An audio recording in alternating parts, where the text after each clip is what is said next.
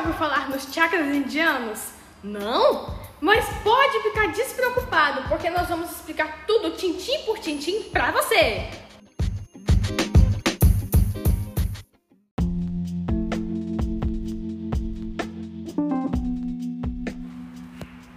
Os Vedas, textos hindus no século II a.C., mencionam os chakras.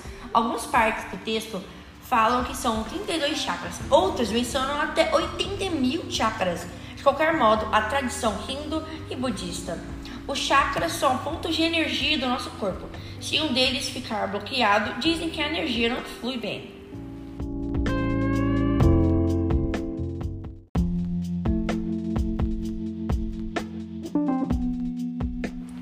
Muladhara é o primeiro chakra e está localizado na base da coluna. Está associado à sobrevivência e a sua cor é vermelha. Ele é responsável pela vitalidade. As glândulas associadas a este chakra são as suprarrenais.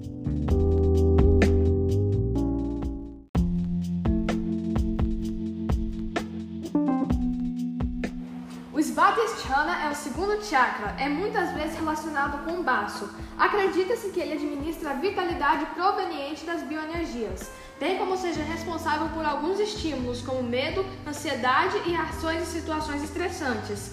Acredita-se também que, quando está enfraquecido, pode indicar doenças relacionadas ao sistema imunológico e psicopatologias. Ele é responsável pela criação e reprodução.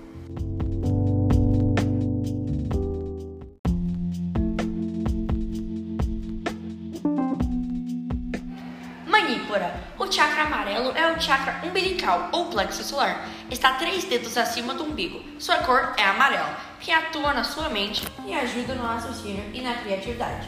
A sede da nossa personalidade está no terceiro chakra.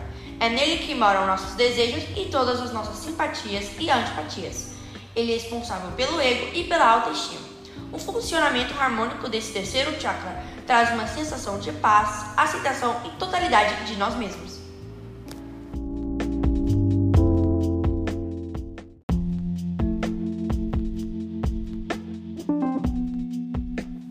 Anahata.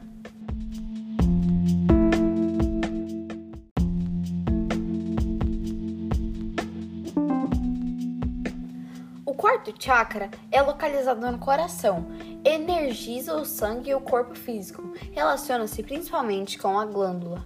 Sua energia corresponde ao amor e à sabedoria, como formas sutis e elevadas de emoção. Quando ativado, desenvolve todo o potencial para o amor, quando enfraquecido, indica egoísmo e necessidade de cultivar maior dedicação ao próximo. No aspecto físico, também pode indicar doenças cardíacas.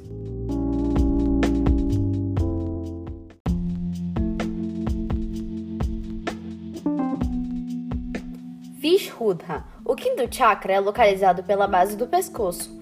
É responsável pela comunicação. Quando desenvolvido, de forma geral, indica força de caráter e grande capacidade mental. Em caso contrário, pode indicar doenças tireoidianas e fraquezas de diversas funções físicas, psíquicas ou mentais.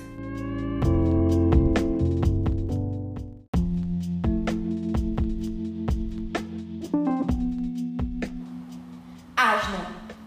Chakra também pode ser considerado de chakra frontal, terceiro olho ou ajna. Sua cor é ânio ou índigo, com um pouco de amarelo e violeta. Ele está localizado no centro da testa, logo acima do nariz e entre as sobrancelhas. Rege o sistema nervoso, a visão e a intuição.